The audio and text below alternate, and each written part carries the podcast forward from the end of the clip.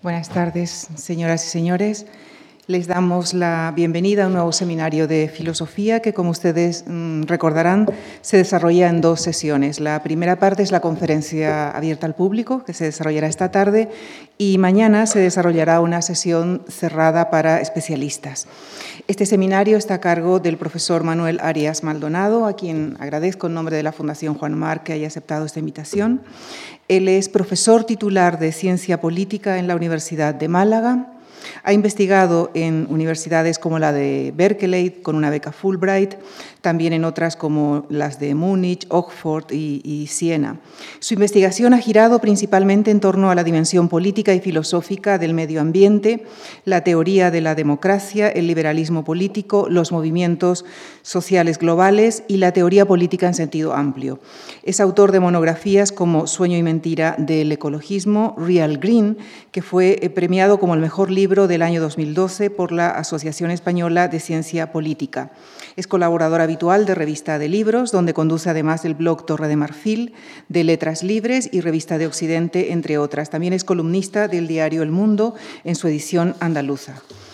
Como ustedes saben, señoras y señores, la esfera política actual está impregnada de nacionalismo, xenofobia, populismo, fenómenos dominados más bien por las emociones, por las pasiones, que por la razón y, por tanto, alejadas de la esfera pública sosegada, deseable para nuestras democracias. Este es el escenario en el que el profesor Manuel Arias Maldonado, con quien ya les dejo, situará su análisis eh, tema sobre el que también está trabajando con vistas a un próximo libro. Les dejo con él en la conferencia que ha titulado La democracia sentimental. Muchísimas gracias. Buenas tardes. Eh, muchas gracias, Lucía, por tan generosa presentación, em, después de la cual solo se puede decepcionar. ¿no? Em, bueno, quisiera empezar agradeciendo, por supuesto, a la Fundación Juan March y a su director Javier Gomá, eh, en fin, la amabilísima invitación a hablarles aquí hoy de un tema que espero que sea de su interés. Para mí es un privilegio poder hablar en una institución tan renombrada, en un edificio tan interesante y ante un público tan ilustre. Y como, digo, espero que el conjunto de pensamientos que he tratado de articular en torno a, las preocupaciones suscitadas en mí en los últimos años, como ha señalado Lucía, espero que sean de su interés eh, y espero transmitírselas de la manera correcta. Em, yo, como ella ha señalado, vengo a hablarles de eh, un proceso que podríamos denominar la sentimentalización de la democracia o el surgimiento del ciudadano sentimental, según lo veamos. Em, la inquietud que cristaliza en estas reflexiones procede de mi observación de los fenómenos eh, que tanto en España como en Europa han tenido lugar durante los últimos años, básicamente desde que, por supuesto, comenzó la, crisis. Em, sucede que en este punto, yo te voy confesar como filósofo político o teórico político, que es como me veo a mí mismo, más que como estrictamente hablando un politólogo, aunque esté de moda serlo, em, nos enfrentamos, se enfrenta uno a un dilema, y es eh, decidir si eh, los cambios sociales que uno detecta son cambios pasajeros, provisionales, fruto de una situación coyuntural, que en este caso sería esencialmente la crisis, o si más bien estamos tocando algo más profundo, que es un cambio de paradigma o un cambio social en sentido más amplio. Es un dilema irresoluble. Hace dos o tres años, eh, una pareja de economistas, digo pareja porque creo que son matrimonio, eh, Carmen Reinhardt y Kenneth Rogoff publicaron un libro muy celebrado titulado Esta vez es diferente, que era esencialmente una historia de las crisis financieras. Y el título era irónico.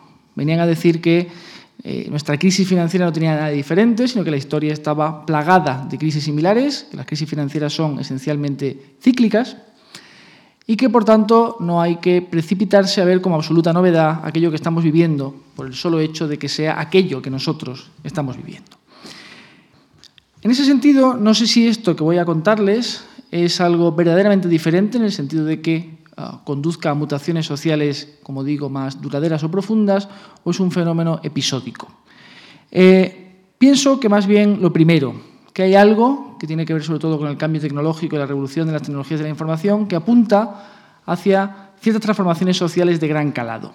Pero como digo, eh, tampoco quiero hacer una profecía y no puedo decidir del todo al respecto. Recordarán ustedes que célebremente Karl Marx empezó su manifiesto comunista diciendo que un fantasma recorría Europa y pareciera que hoy en día lo que recorre el continente europeo es más bien una compañía entera de fantasmas. Fantasmas en sentido estricto, es decir, eh, viejos conocidos que se nos aparecen, eso es un fantasma. Eh, el populismo, la xenofobia, el extremismo ideológico, el radicalismo, el nacionalismo. Em, recordemos que, por ejemplo, un país tan civilizado como Suiza eh, votó en referéndum de negar la entrada a su país a los trabajadores de la Unión Europea, a pesar de la opinión unánime de todos los economistas de que era favorable a su sociedad que siguieran entrando. Recordemos el auge del separatismo en los últimos años, con Escocia y Cataluña a la cabeza, y en general el auge de los partidos populistas, antieuropeos, radicales o incluso xenófobos, no solo en España, en sentido de partidos radicales, sino también en Francia o Gran Bretaña. Em, todos estos movimientos, estos sucesos, tienen una característica común y es ser una suerte de movimientos de una introversión agresiva poco dada a la conversación razonable con otras opciones políticas. E incluso aquellos movimientos que parecen más festivos, como el 15M, Occupy Wall Street, el movimiento Cinco Estrellas italiano, eh, liderado por Beppo Grillo, o incluso el Tea Party norteamericano, que extravertido desde luego es, se inclinan hacia un sutil irracionalismo, que en este caso creo que eh, sobre todo se demuestra en el hecho de que buscan un chivo expiatorio ya sean los gobiernos, los bancos, los ricos o la casta, como decimos ahora en España. Em, el resultado, en todo caso, es una amalgama de pasiones, de hipérboles, que ciertamente se parece muy poco a esa esfera pública sosegada de ciudadanos razonables que dialogan entre sí, que soñaron los padres de la democracia liberal. Cuando buscamos explicaciones para estos hechos, Em, la tentación del analista yo creo que es muy clara, es echarle la culpa a la crisis.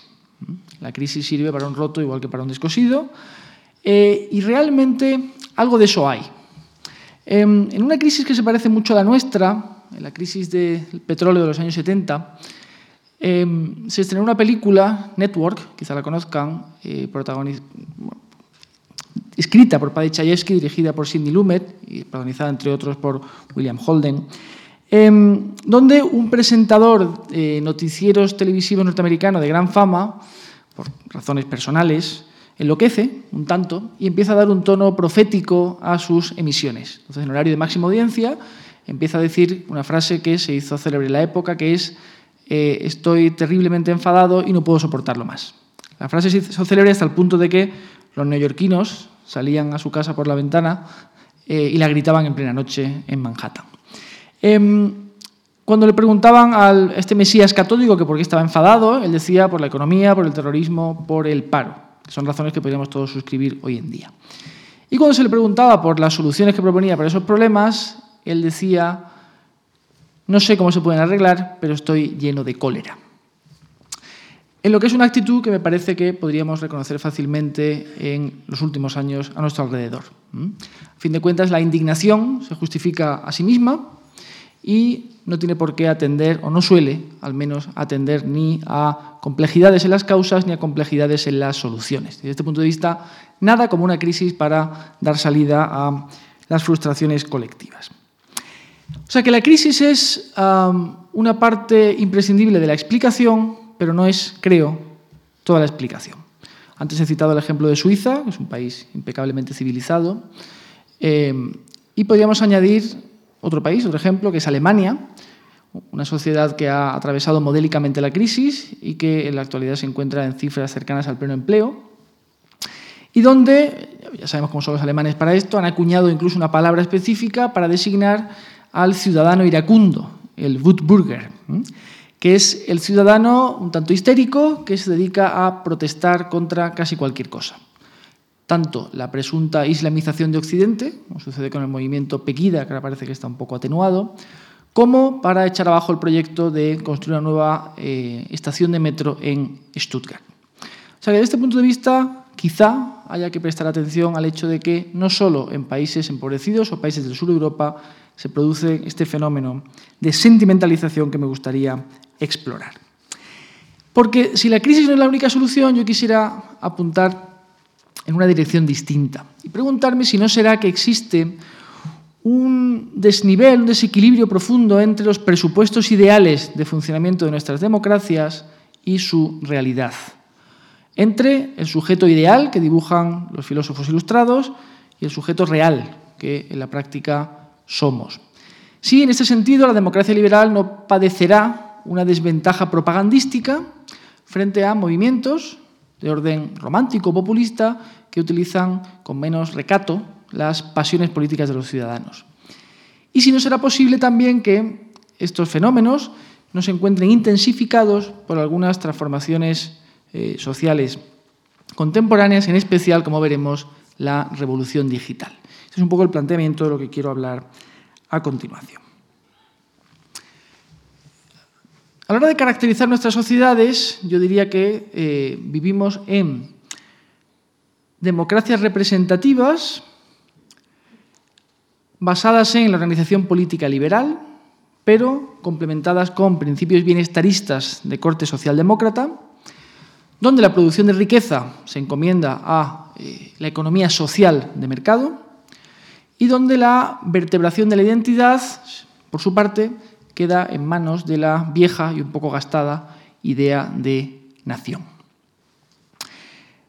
Evidentemente esto provoca un conflicto inevitable entre la libertad individual, la primacía formal de la libertad individual recogida en las constituciones, y las exigencias del orden colectivo.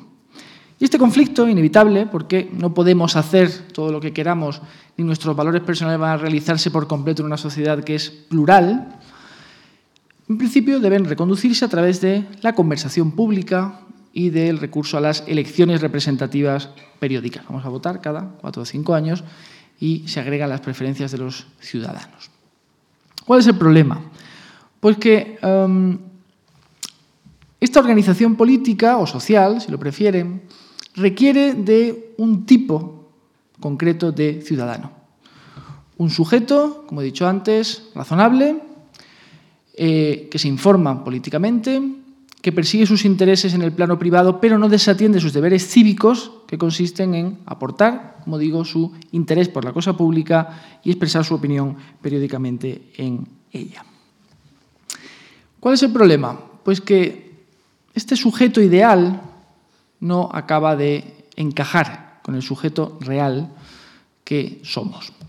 Hay una, serie de, hay una tradición en la historia del pensamiento occidental, hay una serie de autores que habían venido ya señalando eh, este problema, Hume, Freud, Nietzsche, por supuesto, em, que dicen que no somos exactamente un sujeto autónomo que atiende a razones, lo cual en sí mismo no es poco para una especie que viene de un charco, ¿verdad?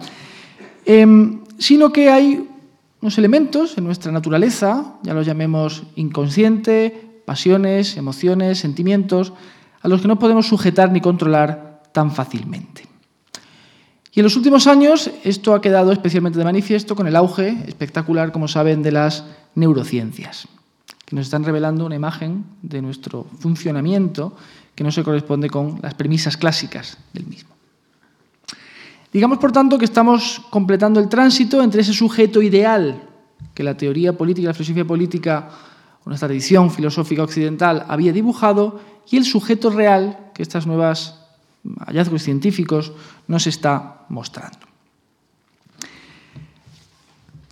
Para ilustrar este contraste entre el sujeto ideal y el sujeto real, ideal y el real, perdón, voy a distinguir a continuación entre el papel de las emociones, y aclaro que el título de la conferencia también podría haber sido La democracia emocional, pero sonaba más feo. Eh, los filósofos de la ilustración escocesa hablaban de sentimientos para referirse a las emociones. Es un sinónimo en, nuestra lengua todavía, creo. Eh, distinguir, decía, entre el papel de las emociones y las patologías o los vicios de la racionalidad, para poner de manifiesto, insisto, las limitaciones de esa idea clásica del sujeto autónomo que atiende a razones que se supone que somos. Las emociones, en primer lugar. Em, las emociones han tenido una historia cultural muy procelosa. Eh, ya he comentado que autores como Adam Smith, el padre del liberalismo económico, o David Hume, consideraban que nuestras virtudes morales estaban basadas en una sentimentalidad innata, es decir, tenían una imagen positiva de las emociones.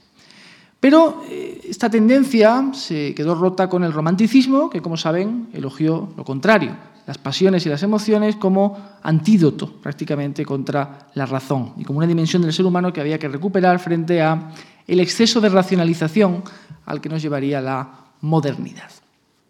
Con lo cual, eh, los románticos de alguna manera recuperaban la tradición grecolatina en gran medida. Em, asimismo, y por seguir con esta procelosa historia cultural, solíamos pensar, cuando el auge de las teorías contextualistas, que las emociones dependían del contexto histórico, geográfico o cultural en que los ciudadanos que portaban esas emociones se desenvolvían. Pero en la actualidad la ciencia parece ya haber un consenso más que suficiente para una explicación evolucionista, neurocientífica de las emociones, que, al menos en lo que se refiere a las emociones básicas, miedo, sorpresa, angustia, son emociones innatas y universales, es decir, que no dependen del contexto en que vivamos. Es verdad que hay algunas emociones culturalmente específicas, pero esas emociones básicas no lo son. Y luego tenemos una cosa, una parte, una dimensión curiosa de las emociones, que son las llamadas emociones altamente cognitivas, que están asociadas al neocórtex, y que son emociones como el amor, la vergüenza, los celos, la envidia. Y el amor es un buen ejemplo, es una emoción de la que no puede predicarse que sea particularista, es decir, es universal, pero a su vez sus manifestaciones y el modo en que lo vivimos sí está influido por los contextos culturales y por los cambios de valores existentes en cada época. Este tipo de emociones, las altamente cognitivas, eh, sirven sobre todo para emitir señales sociales, tienen que ver con nuestra dimensión social. Em, con lo cual, hoy en día predomina en las ciencias una concepción relativamente positiva de las emociones. Se habla de la racionalidad de las emociones, recuerden aquel bestseller de Daniel Goldman, La inteligencia emocional, porque se considera no tanto que las emociones estén al mando de nuestra cabina decisoria, por así decirlo, sino que la razón y la emoción son dos sistemas complementarios que interactúan entre sí, se interrelacionan cuando eh, de tomar decisiones por nuestra parte se trata. Es algo parecido a lo que eh, apunta Daniel Kahneman, el premio Nobel de Economía, en su obra sobre los dos modos de razonamiento, ¿no? el pensar despacio y el pensar rápido, los sistemas 1 y 2. Es decir, hay una forma de pensar y de tomar decisiones que es intuitiva, rápida, barata, en el sentido de que no tenemos que hacer un esfuerzo para tomar una decisión, y otra forma que es pausada, deliberativa, razonante y cara, porque es un proceso mucho más largo. El propio Kahneman señala que el papel de las emociones en a la hora de explicar el modo en que decidimos es ahora, en las ciencias eh, neuronales y psicológicas, mucho más fuerte que en el pasado. Ahora bien, esto no significa que hayamos de confiarnos en esa lectura positiva de las emociones. ¿Por qué? Drew Besten, al que volveré a citar después, tiene un libro muy bonito sobre el cerebro político. Y él deja claro en esta investigación que cuando la emoción y las razones colisionan, hay un conflicto de incompatibilidad entre ambas, la emoción suele predominar. Y además, esto se produce con independencia del grado de información que tenga el sujeto, de lo cultivado que sea o de la conciencia que pueda tener incluso de sus propias influencias emocionales. Es decir, todos padecemos sesgos emocionales. Si aplicamos esto al terreno político, por ejemplo, vemos que el votante suele dejarse influir principalmente por la imagen del candidato, eso está demostrado, más que por los asuntos que se tratan en una elección o las políticas propuestas por este. En ese sentido, Giovanni Sartori ha demostrado muy convincentemente que el ciudadano, sobre todo el desinformado, es un gran simplificador. Porque entender una realidad tan compleja es muy costoso, nos cuesta tiempo, esfuerzo y por lo general es un esfuerzo que no creemos que merezca la pena realizar. Razón por la cual, insisto, simplificamos. Y por supuesto, un sujeto Ah, tendente a la simplificación está también sometido a la influencia de categorías simplificadoras emocionales como la casta, por ejemplo. Em, ¿Significa esto, por otra parte, que somos esclavos de nuestras emociones? Afortunadamente no. Eh, lo que la neurociencia señala es que en este complejo sistema que forma nuestras emociones y nuestra razón hay básicamente una interrelación o interdependencia. Es decir, que mientras no llegue el hallazgo definitivo que confirme, por ejemplo, que el libre albedrío no existe, ¿eh? lo más interesante es atender a esa interdependencia o interrelación, al modo en que las emociones y la razón se conectan o relacionan entre sí. Esto explica en gran medida la profunda ambigüedad política de las emociones, acerca de las cuales resulta muy difícil tener una visión estrictamente positiva o estrictamente negativa. En un libro reciente señalaba Marta Nussbaum, una destacada pensadora liberal, que habría que concebir las emociones como cajas de herramientas multifuncionales podemos utilizar para unas u otras cosas. Y ponía un ejemplo muy gráfico, decía la emoción de la vergüenza. Decía, en una sociedad liberal, un ciudadano no debe avergonzarse por sus particularidades religiosas, sexuales o ideológicas. En cambio, sí debería avergonzarse cuando abusa de los demás o por razones de avaricia personal comete un latrocinio, por ejemplo.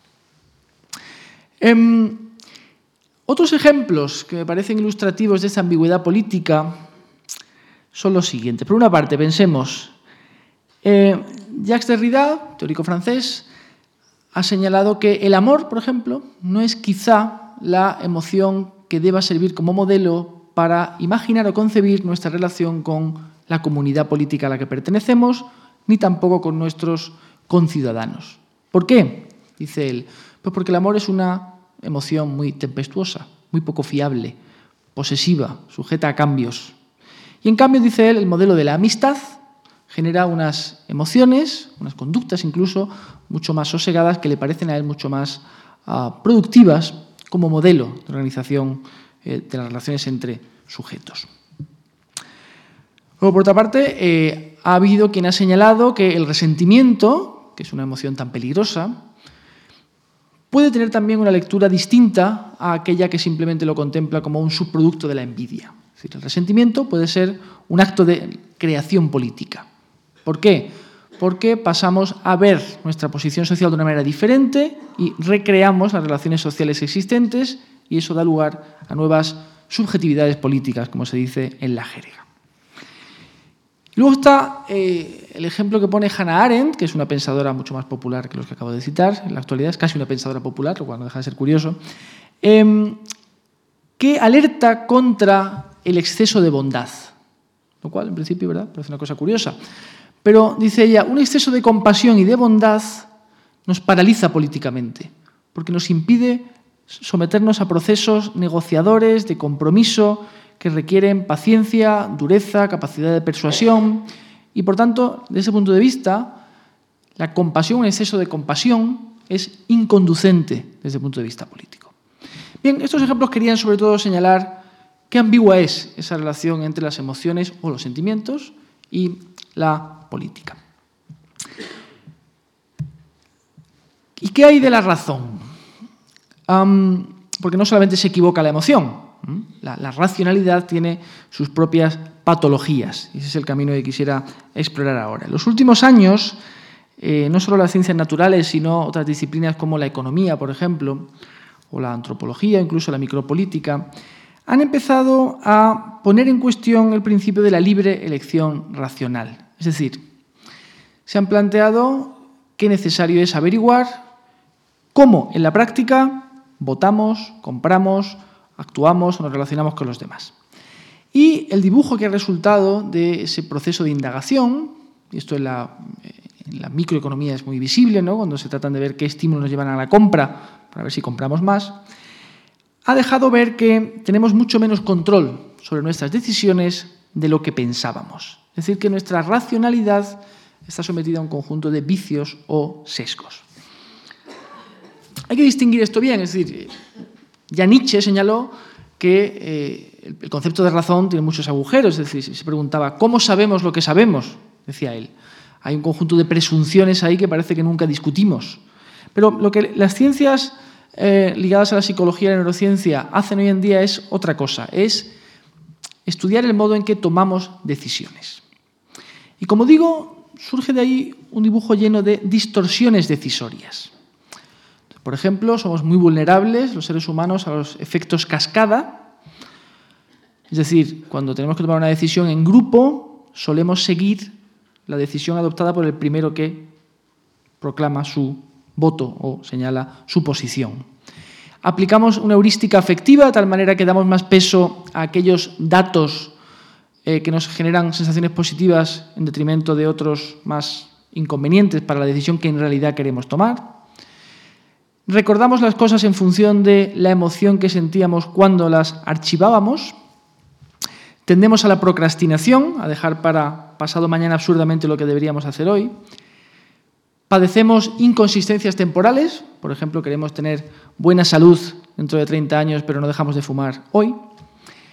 Y, como señalaba eh, Nassim Taleb, con su metáfora tan elegante del cisne negro, tendemos a subestimar el papel del azar en el modo en que la realidad funciona y a sobreestimar nuestra capacidad para controlar esa misma realidad.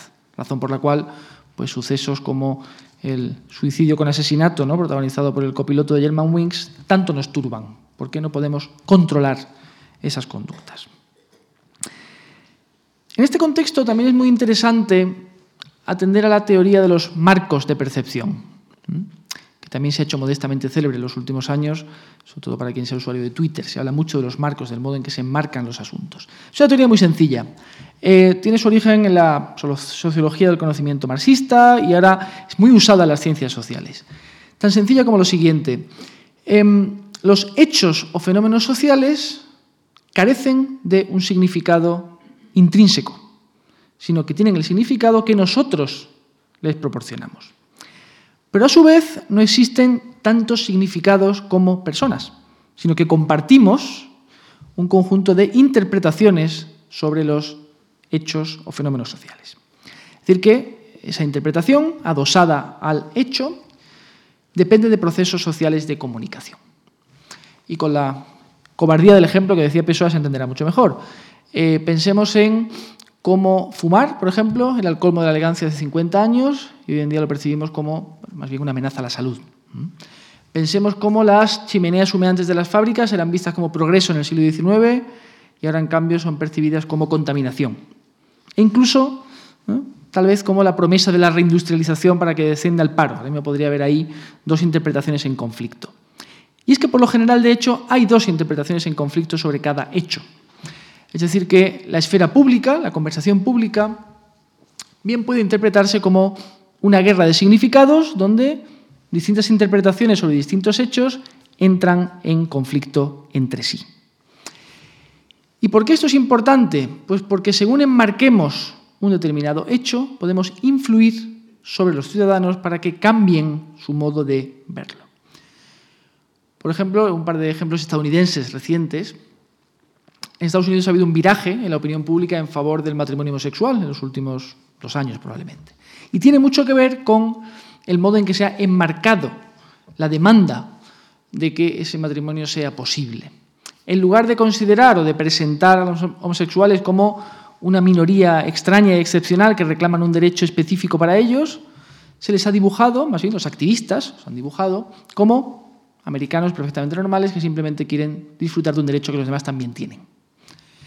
Y en un sentido similar, esta técnica también ha funcionado en defensa de los inmigrantes ilegales que viven en Estados Unidos, a los que se les ha presentado como deseosos de perseguir y participar del sueño americano.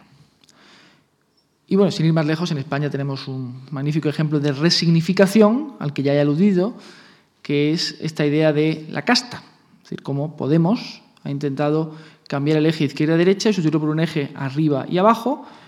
La idea de la casta es un marco, unas gafas que nos ponemos para ver la realidad de una manera determinada. ¿Mm? La marca, Podemos, es aquí el marco, podríamos decir. Em, bien, esta referencia a los marcos de percepción nos permite introducir una idea importante en esta exploración. Y es que los ciudadanos, los seres humanos, no somos inmunes a nuestras propias formulaciones.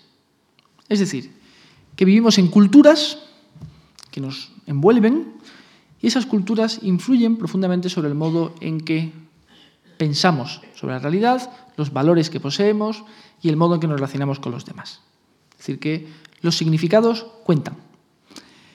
todos chapoteamos, de alguna manera, en una gran charca semántica, aunque esas culturas a su vez varían entre sí. Em, esto es importante también porque una de las críticas que se han dirigido a este sujeto ideal del liberalismo, que estamos aquí vapuleando, es que no ha prestado el liberalismo, esta es una crítica que hacen el feminismo y el comunitarismo, a la naturaleza social del ser humano, al hecho de que nacemos en familias y en comunidades e incorporamos los valores de esos espacios en los cuales nos socializamos. Nuestros padres nos educan, vamos a los colegios, recibimos una educación y nos criamos una determinada atmósfera cultural que al final nos constituye. Es decir, que esta idea de que somos como seres humanos anteriores a la sociedad, que es el paradigma liberal, estaría equivocada y lo que nos definiría sería, como digo, nuestra pertenencia a la comunidad. Dicho de otra manera, no seríamos átomos racionales, sino animales sociales. Como digo, es la crítica comunitarista. Esta crítica tiene un correlato evolucionista, una interpretación biológica. Dicen algunos teóricos evolucionistas o biólogos. Si lo específico de la especie humana, aquello que nos ha permitido progresar, es la transmisión cultural de información entre generaciones, la acumulación de información y cultura, pues quizá la selección natural no está privilegiando tanto la inteligencia o la capacidad de innovación como la imitación. Es decir, que la charca semántica sería también, desde este punto de vista, una charca mimética. Es algo que también algunos antropólogos, como René Girard, sin ir más lejos, han estudiado cuando se han planteado el papel de la envidia, del deseo mimético, como un elemento esencial de nuestra organización social. Y se puede ir incluso más lejos. Es posible que nuestra moralidad tenga un fundamento también biológico. Tengan ustedes en cuenta que los teóricos evolucionistas vienen a decir, si un rasgo natural ha sobrevivido y existe, es porque sirve para algo. En este caso, la moral, y esto incluye la religión, serviría para cohesionar a los grupos humanos. De tal manera que esos seres humanos cohesionados en torno a un conjunto de valores morales cooperan entre sí, con lo cual el grupo sale beneficiado porque se obtienen mejores resultados que los que se producirían si esos individuos actuasen de manera aislada y egoísta. En un libro reciente, y siguiendo esta idea, Joshua Green, que es un autor norteamericano que está en Harvard, ha dicho lo siguiente, ha señalado que esta cohesión, digamos biológicamente inducida, genera distintas tribus morales. Todos pertenecemos a distintas tribus morales. Y esto nos permitiría en gran medida explicar el aumento de la polarización ideológica en nuestros días. ¿Por qué? Pues porque dice Green, cuando los grupos humanos vivían separados entre sí, todos ellos muy bien cohesionados dentro del grupo, esto no suponía demasiado problema. Pero ahora que estamos todos emigrando y que la globalización es un hecho imparable y estamos mucho más mezclados que en el pasado, la misma cohesión interna de las tribus morales dificulta su entendimiento con otras tribus morales que están fuera, ya sea izquierda y derecha, religiosos y ateos, como queramos plantearlo. Es más, le han dicho a Green algunos críticos, nuestra propia percepción de la realidad está mediada por nuestro sentimiento de pertenencia a un grupo. Por ejemplo, pues nos parece mucho más disculpable la corrupción en el partido político de nuestros amores que en el partido político de nuestros odios, por así decirlo. E incluso en un nivel mucho más ah, cotidiano, bueno, miramos con mucho más cariño a nuestros hijos que a los hijos de los demás, ¿no? Evidentemente. Em, es decir, que los sentimientos anteceden a las razones y la pertenencia conduce a las justificaciones. Y en ese sentido es muy interesante comprobar eh, cuál es la relación que existe entre radicalismo y felicidad. Me encontré hace unos meses con un artículo interesantísimo, una revista norteamericana, cuyos autores habían planteado esta pregunta. ¿Qué relación hay entre radicalismo y felicidad? ¿Cuán feliz es o deja de ser el ciudadano radical y en qué condiciones? Lo que habían hecho los autores era rastrear la encuesta mundial de valores, durante un lapso considerable de 25 años y atendiendo además a un número no pequeño de muestras, que eran 25.000. Y los resultados eran muy interesantes, porque la hipótesis de las confirmadas más relevante, a mi juicio, creo, es la del llamado extremismo ideológico condicionado. Fíjense, el ciudadano más feliz es el más radical. ¿Por qué? Pues porque está más convencido que los demás de la veracidad de sus propias creencias. Y, curiosamente, es más feliz todavía cuando el gobierno no es el gobierno de su signo político, cuando gobierna la oposición. Lo cual nos demuestra que felices somos cohesionados en torno a un núcleo de creencias radicalmente afirmadas frente a quien se opone a ellas. Esto es importante para entender estos fenómenos, como digo, de sentimentalización. Y es importante también para entender la satisfacción psicológica que encontramos tanto cuando nos adherimos a una ideología radical, que podría enmarcarse en todo lo que se denomina el romanticismo político, como, y es la dirección en la que quiero ir ahora, cuando nos embarcamos en conversaciones donde lo importante es tener razón o afirmar la propia razón frente a la de los demás. Cualquier indagación en esto que vengo a llamar la sentimentalización de la política tiene que atender al modo en que hablamos de política. Es decir, tiene que atender a eso que se llama esfera pública.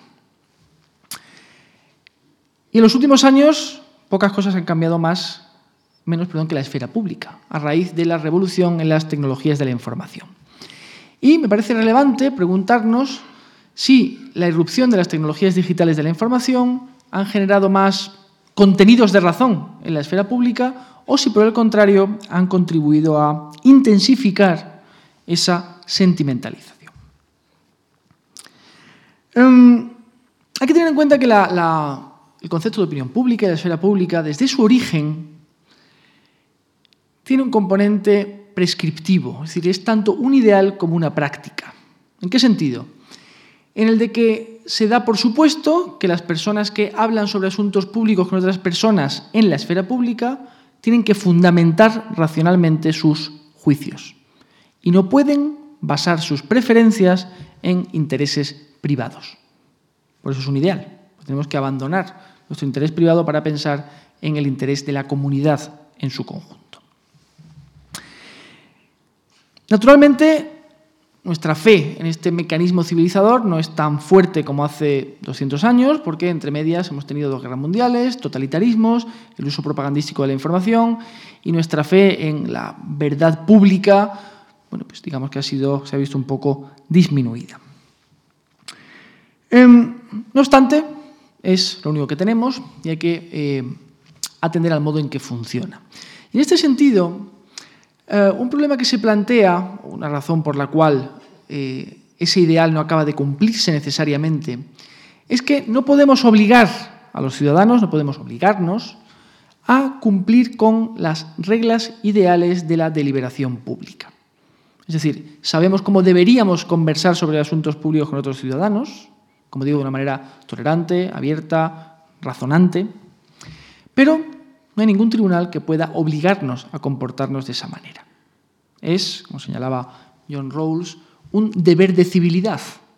Es una cortesía interactiva que podemos esperar, aconsejar o desear, pero difícilmente garantizar.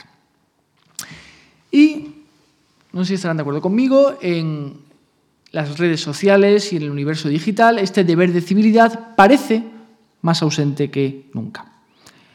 El universo de la conversación pública ha cambiado con la erupción, sobre todo de las redes sociales, pero también con otros instrumentos como los blogs, las páginas de comentario que están en los blogs o en las eh, distintas informaciones que pueden colgar los periódicos o cualquier otra web. Y realmente no parece que el modo en que se delibera públicamente en ese contexto responda, como digo, a ese deber de civilidad. No todas las redes sociales son iguales ni operan de la misma manera, pero hay una serie de rasgos comunes y tenemos ya suficientes elementos como para preguntarnos para señalar cuáles son los vicios o los defectos de la conversación digital.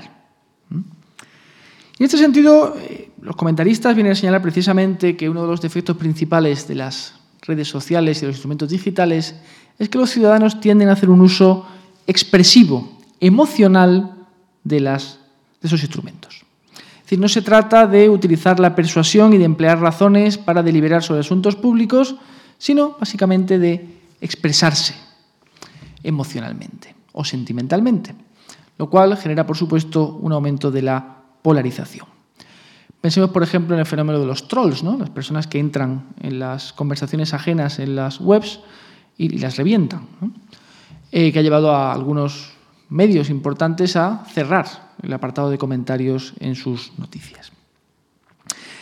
Otros autores alertan contra la balcanización, es el término utilizado por Cass Sunstein, de la web. ¿En qué sentido?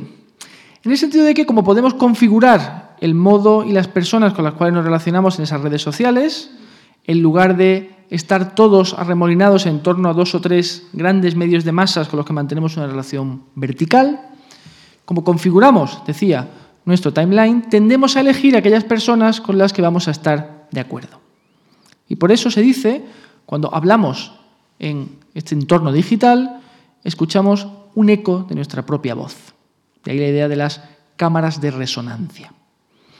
Estos problemas de balcanización o de fragmentación y polarización parecen dar la razón, al menos en alguna medida, a antiguas profecías, como la que hiciera Alexis de Tocqueville cuando hablaba de la tiranía de la opinión pública en 1835, o incluso al famoso Marshall McLuhan, que acuñó el término de aldea global, pero advirtió, cosa que solemos recordar con menor frecuencia, que esta, la aldea global, podía convertirse en un lugar desagradable y claustrofóbico, no necesariamente una utopía digital. Por otra parte, tenemos un fenómeno interesante que ya existía, digamos, en modo analógico, pero que eh, la digitalización ha intensificado hasta el punto de que este fenómeno ha desbordado las esferas públicas nacionales. Es esto que los americanos llaman slacktivism o activismo del vago o solidaridad del doble clic o solidaridad sin coste, como queramos llamarlo. De nuevo aquí un ejemplo será muy claro. Pensemos en la reciente campaña de solidaridad internacional con las víctimas del atentado en la redacción del semanario satírico francés, en Charlie Hebdo. Todos eh, señalaban con un selfie en Twitter, yo soy Charlie. Incluso unos meses atrás, una campaña parecida, cuando el líder salafista nigeriano Boko Haram pues, secuestró a 200 niñas, no si recuerdan el caso, y hubo también una ola global de solidaridad. El selfie en este caso era, o sea, el hashtag era uh, Bring Back Our Girls, traed de vuelta a nuestras chicas. Y la idea era hacerse una foto con esa leyenda. Incluso Irina Shayk se hizo una, recuerdo. Em, y el novelista de origen eh, nigeriano, Teju Cole, recuerdo que en un tuit se quejó, decía, bueno, esta ola de sentimentalidad global, lo decía con estas palabras, tiene poco que ver con el momento decisivo que está experimentando la democracia nigeriana en estos momentos. En estos casos, por tanto, vemos con claridad una relación neta entre digitalización y sentimentalización. Se ha hablado en ese sentido de que nuestras democracias se habrían convertido en democracias de enjambre, donde lo que habría sería pues, grandes muchedumbres que reaccionan de manera ah, casi histérica, halagando o rechazando determinadas eh, ideas o personajes públicos, a los que llegan incluso a martillear con mensajes eh, durante una o dos horas en lo que se llama una tormenta de excrementos en la jerga digital.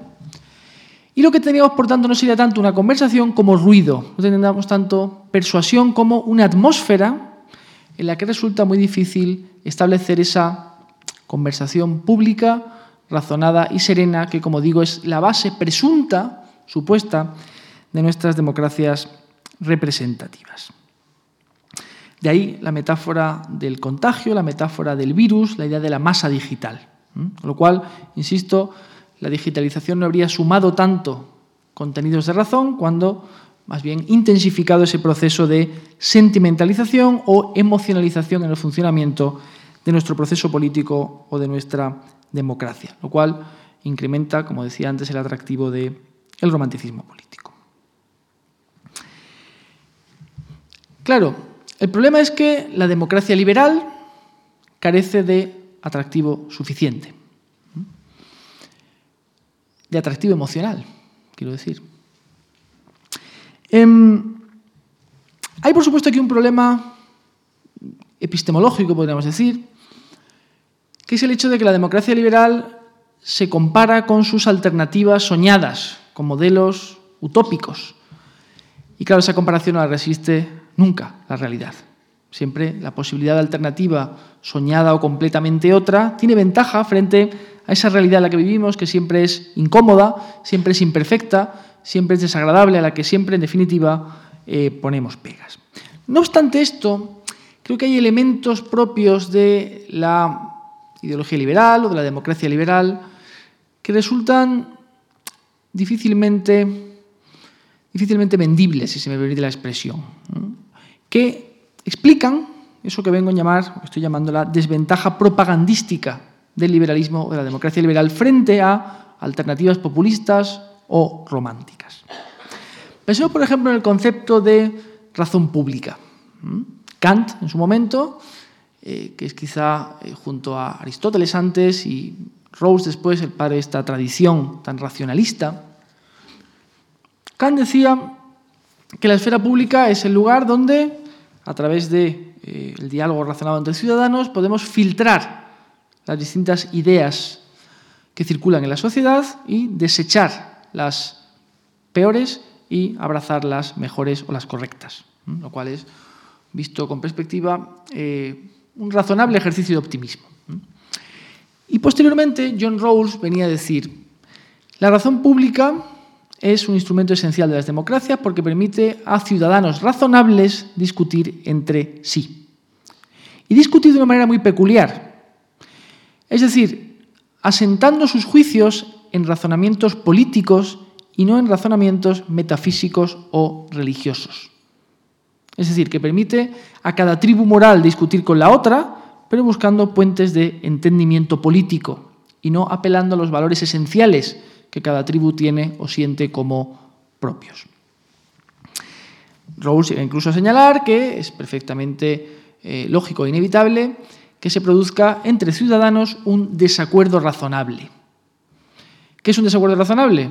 Un desacuerdo entre ciudadanos razonables, informados y bien intencionados, cuyo entendimiento tiene un límite si una persona, por ejemplo, tiene una profunda fe religiosa y el otro es profundamente ateo, hay un punto ahí en el cual, por ejemplo, en relación al aborto, no van a entenderse fácilmente, con lo cual tienen que buscar un compromiso. ¿Cuál es el problema? Que el ciudadano razonable no es especialmente sexy o atractivo. Em, el paradigma clásico del burgués ha sido, de hecho, execrado por todas las revoluciones juveniles que en el último, la segunda mitad del siglo XX han tenido lugar, con lo cual se ha ido creando un ecosistema cultural más bien romántico, donde esas figuras de moderación no encuentran fácilmente un hueco. Si eh, se fijan ustedes en la publicidad comercial, las figuras exaltadas son las del rebelde, las de la diferencia, las de la excepción, y esto en gran medida es retórica, pero tiene su influencia cuando de ponderar las virtudes del burgués razonable de clase media se trata. La propia racionalidad deliberativa habermasiana, es decir, la idea de que pues, tenemos que discutir con las demás personas con gran paciencia y dejando nuestros intereses privados al margen, también nos resulta algo pesado y poco atractivo. E incluso si me apuran, y es algo bien visible en los románticos políticos, su desprecio por esa faceta de la realidad política, la razón burocrática, la razón administrativa, la estructura estatal, que hace posible, por ejemplo, el pago de las pensiones, bien, pues también es un poco aburrido. También es, digamos, difícil de vender. En este contexto hay autores que lo que han propuesto ha sido, bueno, pues vamos a adaptar de alguna manera el liberalismo o la democracia liberal, por utilizar un término un poco más amplio, a este predominio de los sentimientos o de las emociones o al hecho de que nuestra racionalidad, como he señalado antes, padece un conjunto de vicios o patologías. Por ejemplo, Drew Westen, al que he citado antes, dice, bueno, está probado, desde el punto de vista psicológico, que los seres humanos somos animales narrativos, es decir, que nos gustan las historias, que necesitamos articular historias para entender el mundo, que los partidos políticos y los gobiernos, por tanto, cuenten historias bien estructuradas, coherentes, articuladas y atractivas a los ciudadanos para apoyar a proyectos políticos también dignos de, nuestro, ah, de nuestra aprobación. Naturalmente aquí enseguida podemos pensar que muchas de las historias que se han contado a los ciudadanos, pensemos por ejemplo en la historia de la superioridad racial de los, la raza aria, no es verdad demasiado halagüeña. Eh, Cass Sunstein, por su parte, es un autor muy interesante, ha planteado una cosa distinta. Ha dicho, bueno, ya que las neurociencias nos señalan claramente que tomamos decisiones contrarias a nuestros fines u objetivos, es decir, que nos equivocamos al decidir sin saberlo ni quererlo, vamos a intentar ayudar al ciudadano. Por eso él llama a su propuesta paternalismo libertario. Dice, vamos a ayudarlo influyendo sobre la arquitectura de las decisiones, es decir, sobre el contexto en el cual nosotros tomamos una decisión. Por ejemplo, vamos a obligar a las pastelerías a indicar el número de calorías que tiene cada pastel, para que el ciudadano que no quiere engordar se vea retraído ante el hecho terrible de las 400 calorías que tiene, por ejemplo, la Magdalena, ¿no? y cosa que uno ignoraba, porque quería ignorarlo probablemente. Em, es decir, lo que Sunstein dice es, vamos a ayudar al ciudadano a decidir bien sin violar su autonomía y con arreglo a sus propios objetivos. Un colaborador suyo, Irving Thaler, ha ido incluso más lejos, en un artículo de hace un par de años en el New York Times, y decía, si los gobiernos quieren comportamientos virtuosos de los ciudadanos, tienen que convertirlos en algo divertido. Decía, ejemplo, no conseguir que los dueños de los perros retiren los excrementos de estos a base de multa, de multar a quien incumple, sino que vamos a sortear, pongamos 3.000 dólares, entre todos los ciudadanos que acrediten haberlo hecho. Utilicemos la lotería como un elemento de diversión ciudadana, para estimular el comportamiento correcto, para apelar a una racionalidad dirigida por parte del ciudadano. Y Marta Nussbaum, a la que he mencionado anteriormente, ha dedicado un entero libro al asunto de las emociones políticas. Y su planteamiento es, bueno, la democracia liberal, el liberalismo no puede, por más tiempo, dejar las emociones en manos de los populismos, los radicalismos, sino que tiene que hacerse atractivo emocionalmente el mismo. Es decir, tiene que superar esta especie de frigidez original y convertirse en un liberalismo emocional y apasionado. Porque, dice ella, pues, y como señalaba antes también, hay que conducir a los ciudadanos hacia proyectos dignos de apoyo a través de la emoción, pensando en momentos como, supongo, la investidura de Obama, por ejemplo. El problema que se plantea con la, idea de Nussbaum es que cuando uno está convencido de lo que va diciendo y llega a la parte propositiva, es decir, cómo lograr este objetivo, aparecen los problemas. Porque ella, por ejemplo, habla del patriotismo, habla de utilizar los memoriales públicos, las ceremonias públicas, los himnos o el deporte para generar las emociones políticas correctas. Y de alguna manera son instrumentos un poco pasados de moda. Si no se imagina uno, ¿verdad?, a un hipster patriótico que se crea esas ceremonias. No es la manera de hacerlo porque estamos en una época irónica que difícilmente va a creerse esas políticas públicas. Solo creo, y como acabo de sugerir, en momentos excepcionales, por ejemplo el atentado de París, la investidura de Obama, se produce una canalización de emociones políticas que después, sin embargo, suele dar paso a una fragmentación inevitable dentro del cuerpo social. A mi juicio, em, el camino para la democracia liberal no es hacerse más atractiva emocionalmente por las razones que voy a explicar ahora. En realidad, quizá lo que haya aquí sea un profundo malentendido.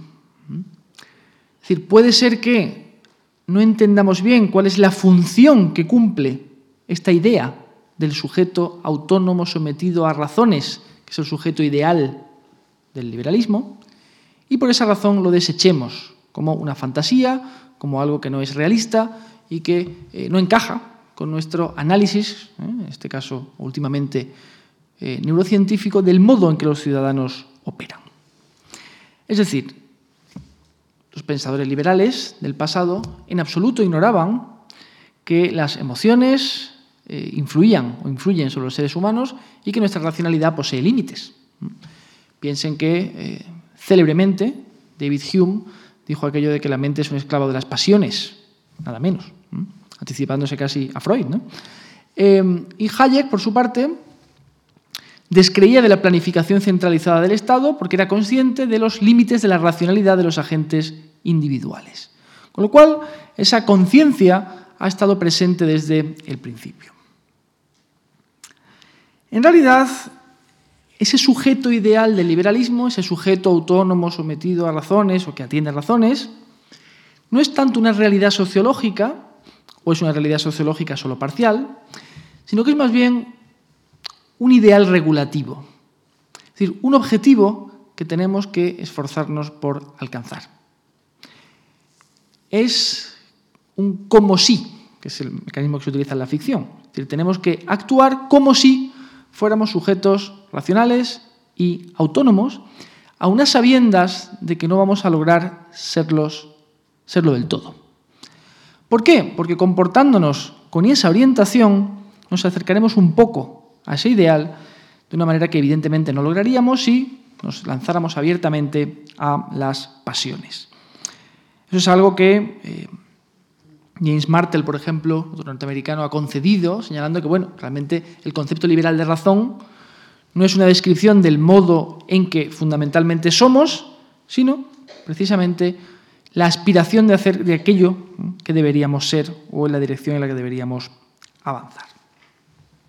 Desde este punto de vista, cuando hablamos de autonomía, tenemos que entender quizá algo diferente a lo que nos planteaba en su momento Immanuel Kant que habla de autonomía, bueno, pues la autonormación del sujeto. No. Hay que entender más bien la capacidad del ciudadano para ser consciente de que sus preferencias y valores morales son contingentes, es decir, podrían haber sido otros si hubiera nacido en otro lugar, y su capacidad también para contemplarlos críticamente, es decir, para preguntarse de dónde vienen sus preferencias y si quizá algunas de ellas no deberían estar sometidas a cambio. Es decir, que de alguna manera se trata de ser observador de uno mismo.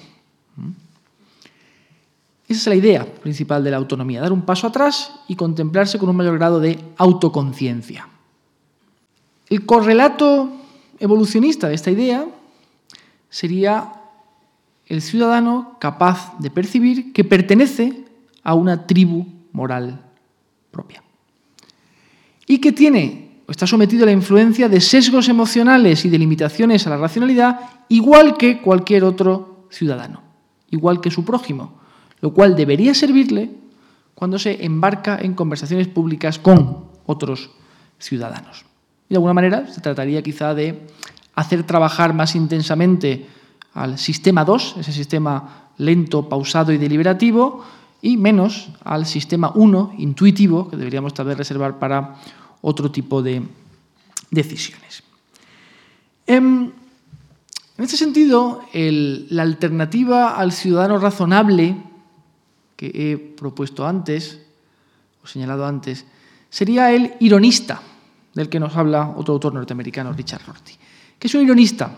Una persona que, como digo, es consciente de la contingencia, del azar, digamos, de sus propios principios y valores. Desde este punto de vista, la democracia no sería otra cosa que una gran ficción colectiva donde distintas tribus morales pueden dialogar entre sí sin que ninguna de ellas tenga, digamos, derecho a la exclusividad. Todas ellas tienen que comportarse a sabiendas de que las demás tienen el mismo derecho a plantear sus propias proposiciones o sus puntos de vista sobre determinados valores.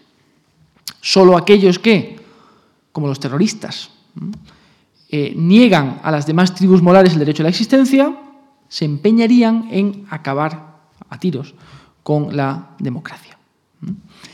Y un sistema como el democrático, donde distintas tribus morales están obligadas a coexistir, bueno, es una atmósfera donde quizás sea posible, de cara al futuro, que un mayor número de ciudadanos avance hacia esa autoconciencia, hacia esa ironización y hacia esa idea de que los ciudadanos que no piensan como nosotros tienen, digamos, eh, una posición idéntica, en el fondo, a la nuestra.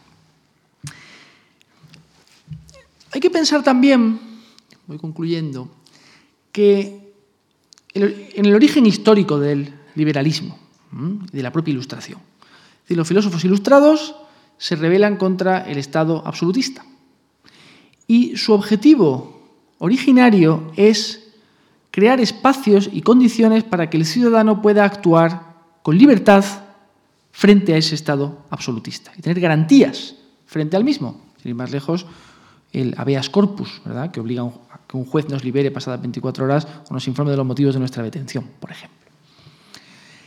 Es decir, que la preocupación por la articulación democrática de las sociedades llega más tarde. Cuando los pensadores liberales a la altura del siglo XVI y XVII piensan en el sujeto ideal de una sociedad liberal y miran a su alrededor, obviamente no lo encuentran. Piensen que las tasas de analfabetismo existentes en la época, sin ir más lejos. Pero precisamente porque no lo encuentran, decretan su existencia como si fuera una receta que compramos en la farmacia, es una prescripción. Y de esta manera, la idea que, por ejemplo, encontramos en Hobbes, la idea de que el ser humano es un ser peligroso para otros seres humanos y que solo la coerción del Estado, en el caso de Hobbes, un Estado más bien autoritario, permite sujetar esas tendencias que nos llevarían a la guerra de todos contra todos, esta idea tan pesimista, no exenta de realismo, em, va dejando paso poco a poco a lo que podríamos llamar un programa de domesticación del ser humano a través del derecho, la cultura y, en el caso del liberalismo también, la propiedad privada. Para ir refinando poco a poco el sujeto que somos e ir acercándonos, como decía, a ese ideal. Es decir, que desde este punto de vista sería probablemente eh, injusto achacar a los padres de la democracia liberal, los pensadores liberales en su conjunto, que desconocen o ignoran la presión que la comunidad, las emociones los sentimientos o estos sesgos racionales pueden ejercer sobre nuestra autonomía. En realidad ocurre casi lo contrario, si lo piensan ustedes. Es decir, hay tal conciencia de, por ejemplo, el peso que la comunidad puede ejercer sobre cada uno de nosotros, obligándonos a ser de una determinada manera en consonancia con los demás, que se trata de crear una filosofía política y una organización política que nos proteja de ese exceso de influencia. ¿Mm? Naturalmente, hoy sabemos más cosas de las que sabían estos pensadores, sobre todo a través, como he repetido, de las neurociencias, y es posible que haya que hacer adaptaciones, como el paternalismo libertario, por ejemplo, es una propuesta interesante, em, pero no hay que descreer del todo de ese programa, como digo, de domesticación. Em, me gustaría concluir con la siguiente idea, es decir, eh, las emociones, los sentimientos, los sesgos irracionales no van a dejar de ejercer su influencia, a veces malsana. Piensen, por ejemplo, en que pues, todos los genocidios que en el mundo han sido se han basado en una emoción, que es el odio. ¿no?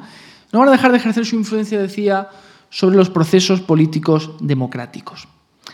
Pero como es así, parece deseable que organicemos ese proceso democrático alrededor de principios que contrarresten o compensen esas interferencias. Es decir, a partir de los principios de racionalidad, de diálogo, de atención a los hechos y a los datos.